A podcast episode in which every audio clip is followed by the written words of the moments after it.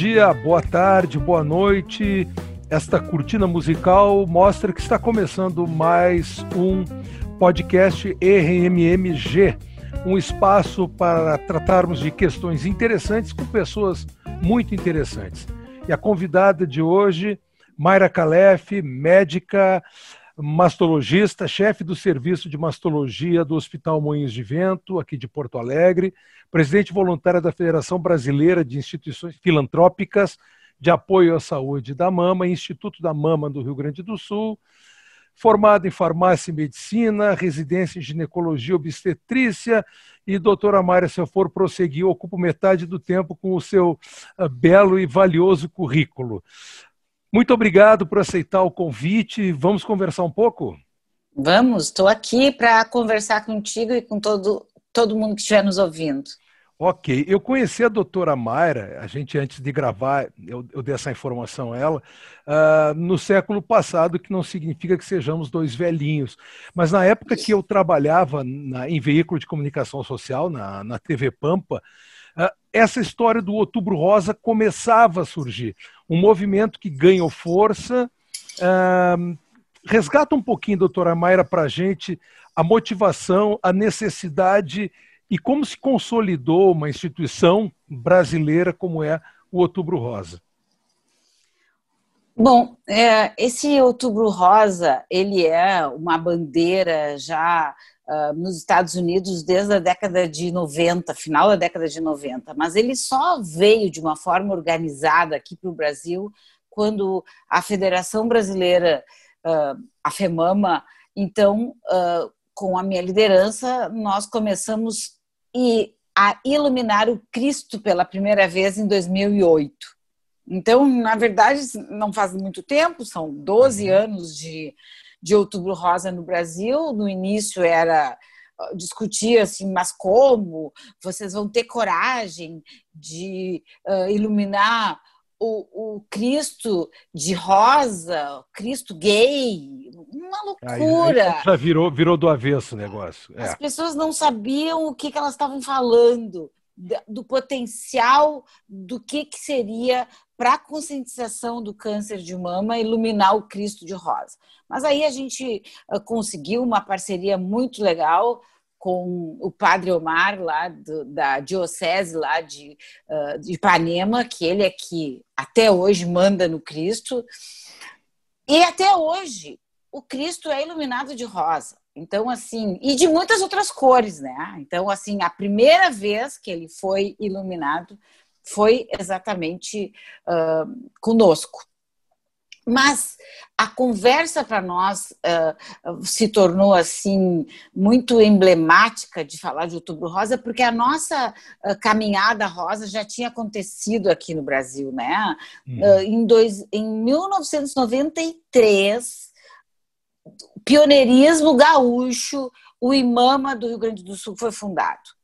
Então eu voltava depois de muito tempo, quase dez anos fora, voltava uh, do exterior, de estudos, estudos, estudos, e aí senti essa necessidade de formar uma ONG, de ter voluntários, de acolhimento para o paciente com câncer de mama.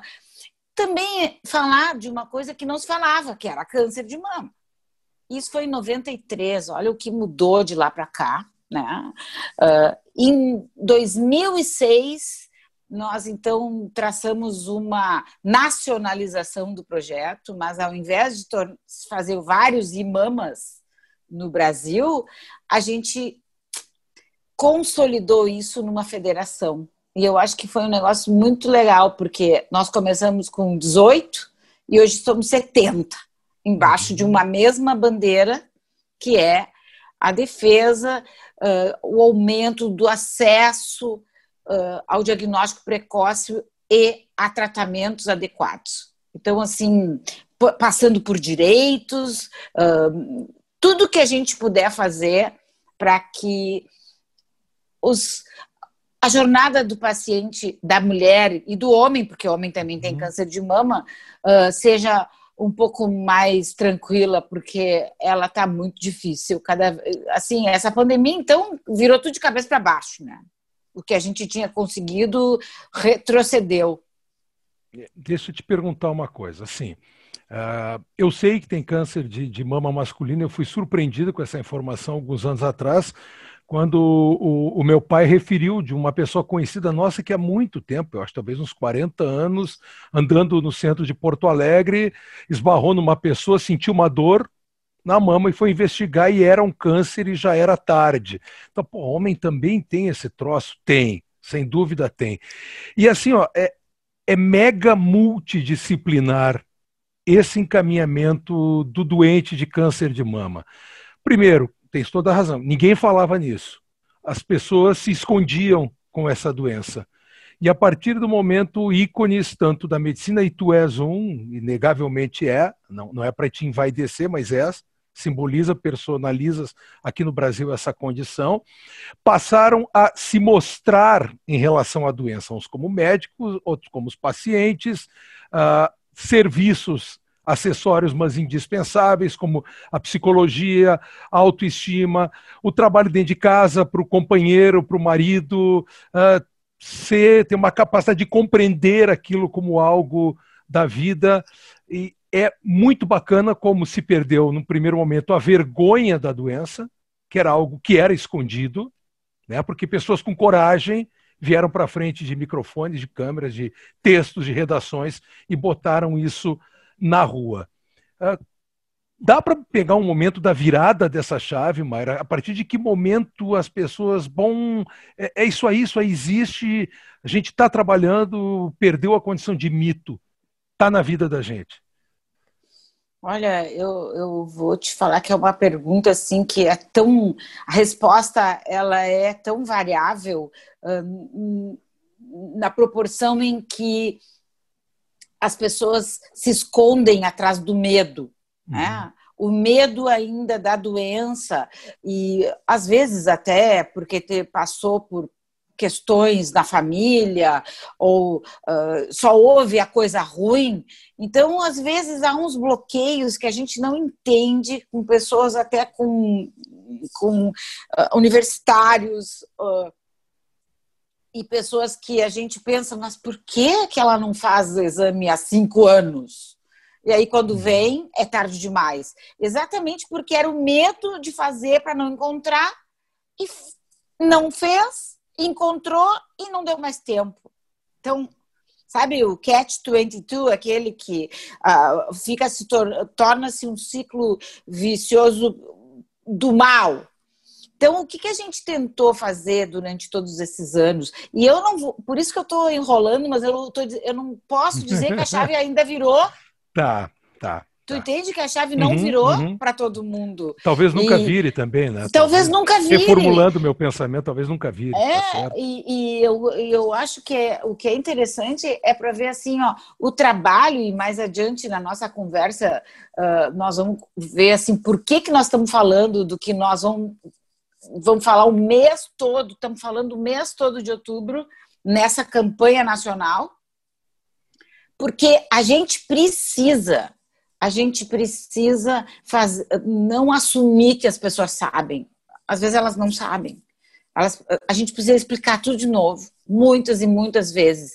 E, e talvez, ou, não só os especialistas ou, ou a mídia, as pessoas de dentro de casa o amigo, o irmão, o filho, a mãe, sabe? A, a, coisa de se cuidar, de cuidar um do outro, que eu acho que as pessoas não têm essa essa ah, como é que eu vou dizer assim, essa às vezes assim, essa característica de cuidar do outro.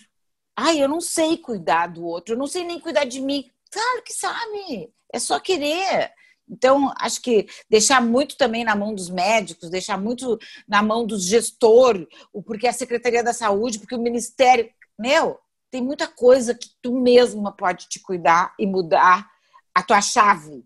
É, uhum. e eu acho que é, é uh, eu sinto que é, é, aumenta a conscientização, mas daí às vezes eu tenho uma tarde de consultório como eu tive hoje, e que eu vejo, ai meu Deus, casos graves, enormes, com gente. Como assim? Aí eu, aí eu não sei. Aí eu, uhum. eu não uhum. sei. Uhum. Então isso ainda ah, acontece. Quantas vidas, não sei se tem esse número, já se salvou com a conscientização. É, a questão do, que... do, do, do autoexame, que eu, eu, tem que estar tá falando, tem que estar tá falando sempre, é um negócio maluco, mas tem que estar tá falando sempre. O autoexame. E o conceito obviamente... de autoexame, ele mudou. Hum. Até não se fala mais em autoexame, porque quando a gente falava em autoexame, é uma puta responsabilidade de falar uh, que a pessoa tem que se examinar. Quem examina é o médico, quem examina ah. é quem foi treinado para isso. Então a gente fala em autoconhecer. Tu tem que conhecer o teu corpo. Tu tem que saber que essa mama é assim, que essa mama varia conforme a menstruação, que a mama isso, que a mama aquilo. Como tu tem que conhecer o teu rosto, as, as pintas que tu tens, o, o autoconhecimento. É isso que as pessoas perderam a noção de, de se conhecerem, de se olhar no espelho. Né? Eu, naquela ideia. É, eu tenho uma predisposição genética por parte de mãe a melanoma. Então, cada pinta que eu vejo, é evidente, minhas costas eu não consigo enxergar, eu dou uma namorada desde o começo para ver que forma, que tamanho, que cor, que jeitão ela vai ter e procuro dermato. Mas eu concordo contigo que é uma coisa muito, muito incomum a gente cuidar da gente mesmo. Eu acho que essa tônica do medo, né? Vai que é. eu tô com esse, com esse negócio aí. É. é como é que e, estão os, é. os, os serviços médicos no sentido de diagnóstico?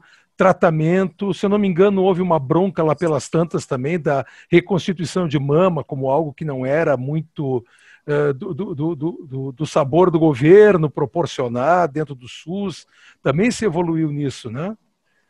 É, é sempre assim, cada avanço que a gente vê, a gente vê, a gente tem oportunidade de usar, tanto no diagnóstico como no tratamento, nós, a FEMAMA e todas as 70 ONGs, a gente fica muito indignado com a inequidade de ter dois tipos de cidadãos, né?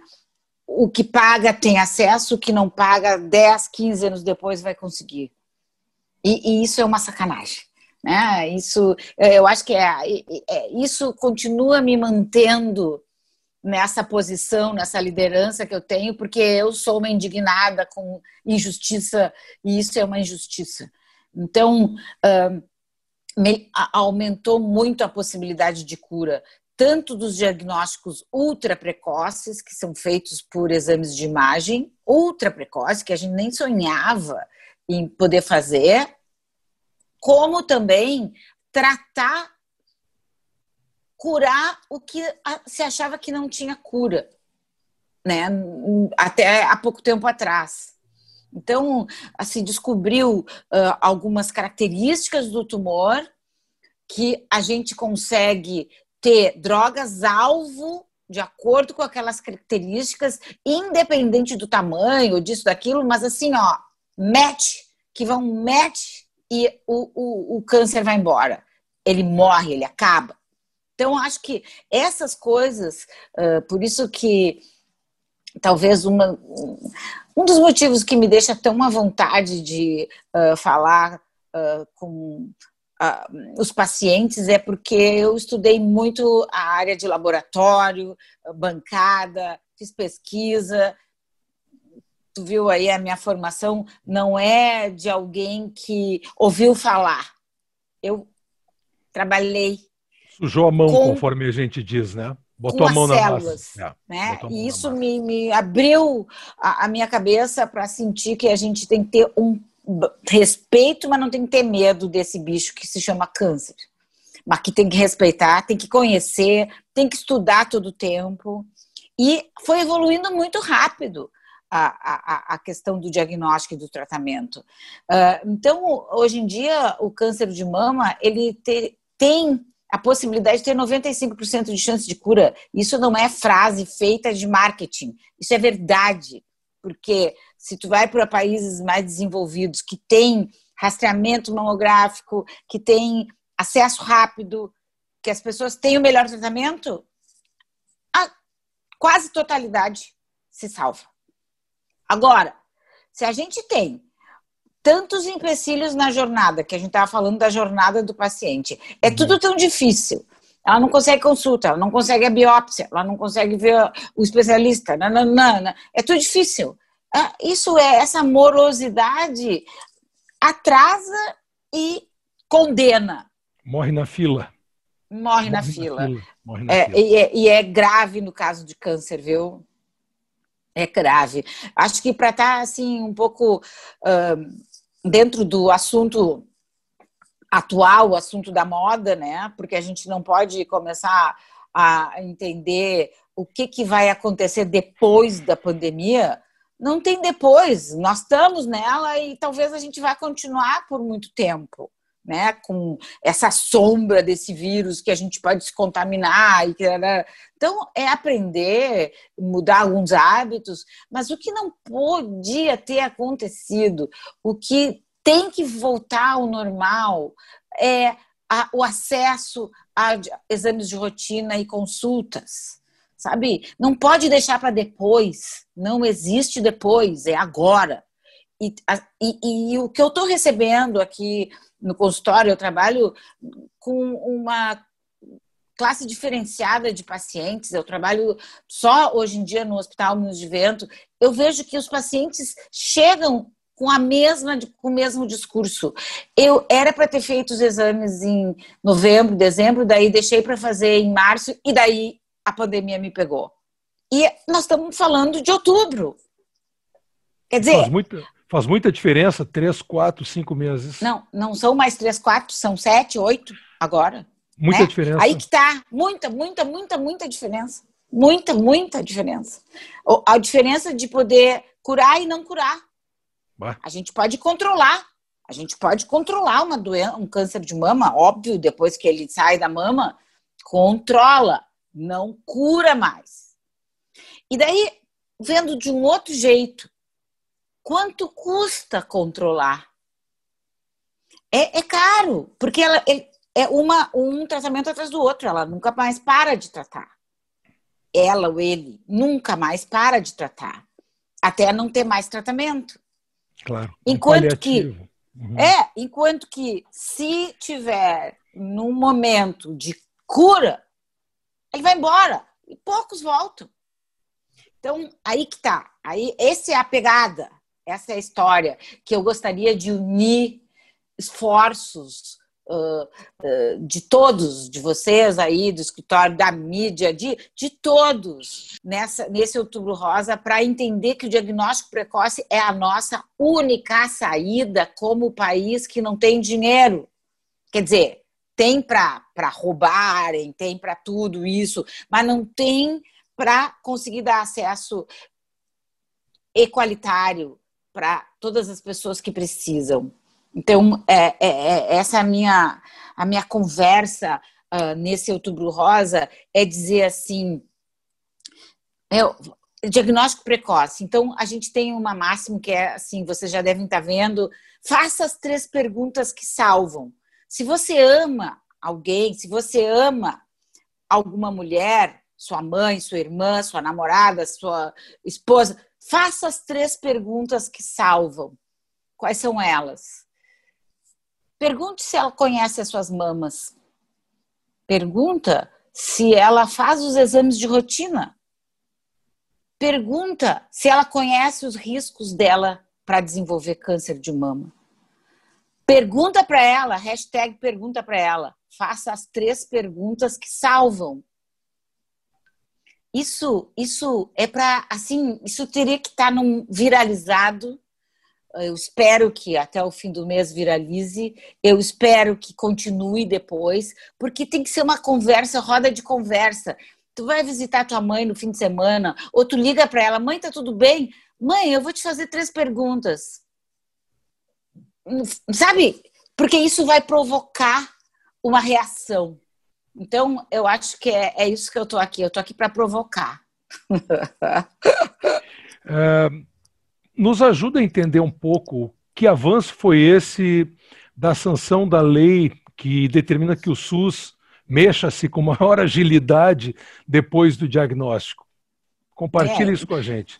De vez em quando é. aparece uma coisa boa, né? Que possa. Não, mas essa, isso aí é, é, é fruto da nossa caminhada, gente porque nós, uh, sabe, se cada louco vai lá e, e, e demanda alguma coisa do governo, ele faz de conta que não está ouvindo nada. Mas quando tem um barulho de 70 ONGs, com a sociedade civil organizada, com campanhas, ah, ele ouve. Ele pode se fazer de louco, mas ele vai ouvir. Então, o que, que a gente planeja assim para esses próximos tempos aí? Não só conseguir fazer, porque a gente conseguiu já a lei dos 60 dias, que as, o, o, uh, o paciente tem direito, qualquer tipo de câncer vale essa lei, a fazer o seu primeiro tratamento em 60 dias, a partir do diagnóstico que está escrito lá no papelzinho, câncer. Se ele não consegue tratamento até 60 dias, ele pode ir numa defensoria pública, ele pode abrir a boca. Agora, tem uma maior ainda, que fez com que a lei fosse sancionada no final do ano passado, Inclusive, foi uma conversa que eu tive com o ministro Mourão uh, em outubro, na Assembleia, numa passada dele aqui. Eu disse, ministro, pelo amor de Deus, sanciona essa lei quando o senhor estiver lá, que nós sabemos que o, o Bolsonaro vai viajar, não sei o quê. Foi uma conversa assim. Aproveita que, o, que a cadeira está vazia. Que a cadeira está vazia. Tá vazia. Mourão, tu é, tu é gaúcho, Mourão, vai lá.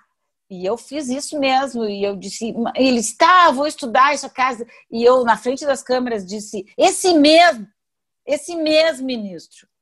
No dia 30 de outubro do ano passado, ele sancionou a lei dos 30 dias. O que, que é isso? É que, desde o momento que eu sinto um caroço, que eu estou urinando sangue, que eu tenho uh, um problema que pode ser um câncer, eu tenho, tenho que contar até 30 dias, eu tenho que ter esse diagnóstico. Que, que acontece? Eles estão na fila, as pessoas estão na fila, de novo vamos falar da fila, porque o meu problema hoje é o fim das filas. Como é que eles estão na fila? Eles estão na fila, tem um monte de gente lá. No caso do câncer da mama, bem rápido, são 10 mulheres com nódulo que estão na fila. Só um daqueles nódulos vai ter câncer. Nove estão naquela fila impedindo que a fila ande, porque é muita, muita gente. Mas ela nove não tem nada. É um caroço de cisto, é um caroço benigno, não é câncer. Mas aquela uma que está lá, está no meio das dez e ela vai ficar prejudicada porque ela não vai ter o diagnóstico precoce. Então, nós estamos querendo agilizar isso com esses 30 dias. Aí, os meus, os meus, sabe que a gente tem pessoas que amam a gente, pessoas que não amam a gente, para não dizer outra palavra, né? Uhum. E aí essas pessoas, ah, porque é outra lei, porque essa mulher aí só fica inventando lei. Gente, até a lei de 60 dias existir, ninguém falava que existe um tempo para tratar um câncer. Ninguém falava nisso. A pessoa ficava lá naquela fila, a pessoa não sabia que um câncer cresce rápido e que a gente está contra o tempo. Inclusive, quando a gente começou essa briga com o Ministério da Saúde, Senado e Câmara dos Deputados, o que, que aconteceu? Eles diziam que era anti. Como é que era? É? Era inconstitucional fazer uma lei. Vocês são da área aí, fazer uma lei para o executivo ter que cumprir porque na verdade é o executivo, tanto do convênio quanto são os executivos. Ah, não, é inconstitucional, não pode. Até que nós achamos alguns advogados que viram que podia. Então, foi, na verdade, eu acho que isso aí também foi um turning point. Tu me perguntou uma virada de chave. Isso. Eu acho que mostrar que o câncer ele, ele depende do tempo para ser curado ou não curado e a gente está falando sempre no máximo 60 dias. Porque se for uma leucemia, é dois dias, é três dias. Entende? E, uhum. e, então, assim, além de não cumprir os tempos, porque não se sabia, também não se sabe quem é que tem câncer no Brasil. Eu tive medo quase quando tu começou a me perguntar quantos salvo. Não sei, ninguém sabe. A notificação, não há notificação, embora exista uma lei que nunca foi cumprida, que nós também botamos lá. Não existe uma um, um, assim é tudo retrospectivo. Por exemplo, os dados que tu está lendo hoje no INCA ou, ou, nas estatísticas, eles são de cinco anos atrás, no mínimo. É um delay muito grande. É um delay Não tem grande. nada real time. Nós estamos na uhum. época da tecnologia e da digi... não tem nada em real time. Então, daí, daí a gente fica indignado e daí a gente vai e briga. É por aí. Especificamente para esse ano, para o outubro de 2020, o que mais pode ser feito? Nós estamos nesse espaço fazendo, ampliando um pouco o que o escritório já faz há muito tempo, que é valorizar e criar o card, botar na rede interna o, o Outubro Rosa. Como agora tem esse espaço do podcast, e a gente já está com uma audiência bem bacana, isso então saiu da porta para fora aqui do, do escritório, para quem de algum modo nos acompanha. O que mais pode ser feito? De que outro modo a gente pode engrandecer essa, essa batalha que jamais terá fim? Não há como evitar absolutamente. É, mas eu acho que o engajamento de outros stakeholders, de outras cabeças, é muito importante não achar que isso tem que ficar na mão dos médicos ou dos pacientes, sabe? Eu acho que os gestores, os administrativos, as pessoas de administração que lidam com economia, ah, sabe? é um dreno esse esse tratar câncer que não cura mais. Todo mundo devia ficar indignado com isso e tentar coibir isso, porque ah, isso até dentro dos convênios tem, tem pessoas assim custando horrores. Por isso que tudo sobe também. Né? Uhum. Mas eu não estou dizendo que essas vidas não tem que ou não tem que gastar com eles. Não, não estou falando isso mas dá para evitar. Então, eu acho que, assim, humildemente, uh, se fosse fácil, a gente já teria feito, porque médico não é idiota, né? A gente, a gente, mas a gente não sabe fazer sozinho. Humildemente, eu estou pedindo ajuda de outras cabeças, porque isso aqui é talvez o maior problema. Não é só um problema de saúde público, é um problema público. Público, eu não estou dizendo do SUS, eu estou dizendo das pessoas, da população, é o preço de envelhecer, o preço de ter uma população que cada vez vai ter mais câncer.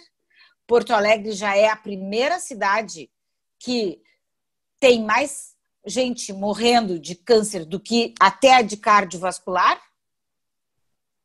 Então, nós temos que lidar com esse problema, porque até do ponto de vista econômico, uhum, do ponto uhum. de vista jurídico, do ponto de vista educação, do ponto de vista social, porque o impacto de ter alguém com câncer na família, só quem teve que sabe. Porque é, é, é, é, bem, é bem evidente que, um, que a, manutenção de, um, de, uma pessoa eh, pela sociedade, uma pessoa que já esteja fora de mercado, ela por si só é onerosa. Essas reformas de previdência, essas conversas todas. Uh, imagina uma sobretaxa que isso traz para aquele cidadão, para aquela cidadã, que vai precisar, dali para frente, vai representar um custo bem mais alto do que aqueles que têm a sorte, a aventura de não de não precisar uh, passar por esse, esse verdadeiro esse verdadeiro calvário. Mas por que que nós aqui estamos uh, no recorde? Nós somos mais organizados, registramos mais, notificamos mais. O que a gente não come. É só isso. Não é só isso. Aqui nós não, não é fator uma... único. Não é fator não, único. Claro. Nós temos uma população de maior risco, até porque a nossa é mais longeva, né? Nós, nós temos uma expectativa de vida, uma das maiores do país, né? uh, tanto de homem quanto de mulher. Eu acho que assim aqui tem muita obesidade, que é o segundo fator predisponente de, de, de câncer, é a obesidade, é o grau de inflamação que a obesidade produz dentro do corpo. Uh, eu diria assim, e aí vem junto, né? Exercício, blá, blá, blá, blá, mas assim também tem a questão do, de eu não sei mais que ar que a gente respira e que uhum. comida que a gente está comendo, né? Porque aqui nós somos um, um, um lugar muito agro para o bem e para o mal. Os meus amigos todos que estão nesse ramo vão ficar bravos comigo, mas eu acho que isso aí teria que ter um pouco mais de cuidado com o que a gente está deixando para as gerações que estão chegando, porque é outro ar e é outra outra água, é outra comida. Então, assim, por mais que a gente cuide dentro da sua casa individualmente, eu sinto que o impacto ambiental para o câncer ele só é como se fosse uma injeção de adubo no câncer, né? Na maioria. E quando eu estou falando do câncer, eu não estou falando daquele câncer que já está instalado. Eu estou falando uh, na na, na questão de biologia molecular, uh, processos de mutações mais acelerados, que são todos muito difíceis de provar. Né? Uhum. São todos muito. Mas a gente enxerga que populações que vivem mais e que têm. Uh, olhando, a gente vê em estudos epidemiológicos e, e, e a gente vê que isso é, é uma favorece então eu tenho assim a impressão que a gente registra mais, mas a gente tem mais também, bem mais do que outras populações, até porque elas morrem mais cedo. Então o nosso perfil de dieta e de tudo também ele é muito parecido com algumas áreas da Europa que são também são com muito, muito câncer. E não adianta, né? Se a gente quiser de alguma coisa, como diz o outro, a gente vai morrer, né? Se a gente conseguir superar as questões infecto-contagiosas. Aí tem uma delas aí na nossa uhum, casa. Tá solta. Tá solta. E se a gente conseguir uh, ter uma vida uh, mais, assim, controlando mais os problemas uh, cardiovasculares e diabetes, é câncer o próximo, né? É câncer, é câncer. Mas dá para ter e não morrer disso, né? Essa yeah. é a minha ideia. O problema não é ter, o problema é morrer disso. É, é, é, essa tua visão que traz uma carga de, de, de, otimismo, talvez um pouco escondida, né? Até pelo teu, teu a tua dedicação, teu pioneirismo, a, a, a tu é uma pessoa de, de, ideia e firme nessa ideia há muitos anos bate, mas, mas te ouvindo assim, uh, dá, dá uma, uma, uma, certa sensação de que, pô, é diferente do que era. o câncer de mama, a pessoa estava condenada a morrer. É, a minha geração, nós somos próximos de geração, tu e eu, uh, era condenação. Hoje, se a gente estiver atento, não é mais condenação. Não é mais uma De jeito nenhum. De je... ah, eu acho que é legal que tu tá pegando por aí, porque assim, um, o hashtag do imã esse ano é hashtag é o caminho pela vida sabe? A gente acredita muito nisso, que hum, o problema não é ter, o problema é não deixar que chegue tarde e morrer. E por isso que a gente incomoda os gestores, por isso que a gente está fazendo um trabalho muito legal aqui junto com a prefeitura e a Secretaria Municipal de Saúde nesse faz dois anos que já é um projeto de Genebra projeto global aí com 10 cidades no mundo que estão enfrentando o desafio do câncer, se chama City Cancer Challenge, onde nós colocamos todos os principais atores que trabalham e vivem essa questão do câncer privado e público para pensar junto Olha que fantástico! Isso a gente fez aqui no Rio Grande do Sul com um gremista e colorado, com todo mundo junto. e, e, e por mais da, que a vaidade sempre, ah, ah, mas eu sou isso, mas eu sou né, maragato, ou eu não sou, a gente conseguiu um projeto que está sendo assim super elogiado uh, no, no mundo inteiro, porque a cidade está enfrentando e está fazendo mudanças. Mas para isso nós precisamos que os gestores públicos estejam com a gente. Não adianta fazer separado, tem que fazer junto. E olha, se depender de mim, com a minha energia, apesar de eu estar tá vivendo uma fase aí que eu estou muito braba, eu, se depender de mim, as coisas vão melhorar e eu acredito nisso. Só que a gente precisa de ajuda. A gente, mais gente, mais gente falando nisso mais, fazendo disso uma prioridade. Não adianta. Se tu perder a tua saúde, meu, tu, tu perde tudo. É. É. Será que as pessoas não se dão conta disso? Que não adianta tá lá com os, as cadernetas cheias, né? Com, uh, fazendo criptomoeda, sei lá o quê. Se tu tiver um câncer horrível, tu vai embora. É, eu tenho experiência recente, eu tenho um filhinho pequeno, cinco anos, né? Fui pai velho, pai aos 50, e passei a me cuidar mais porque tem mais uma pessoa que eu amo e que eu quero que possa aproveitar né, a, minha, a minha vida ao lado dele aí do tempo que, que durar. Então, é, mais do que amar a si mesmo, né? Se cuidar é amar a, as outras pessoas. Né? Não ser um fardo, poder dar o que a gente dá os bons exemplos, os, os maus exemplos acabam uh, indo junto também, mas é um amor próprio, um amor pelos outros. Uh, talvez uma, uma... E, e, uma, uma coisa que eu vejo que as pessoas não querem incomodar os outros, né? Não querem, uh, são até orgulhosos e, e, não querem falar que estão doentes ou, ou, que, ou que precisam do outro, ou que, ou que até dentro do, das próprias famílias é uma coisa secreta ter câncer.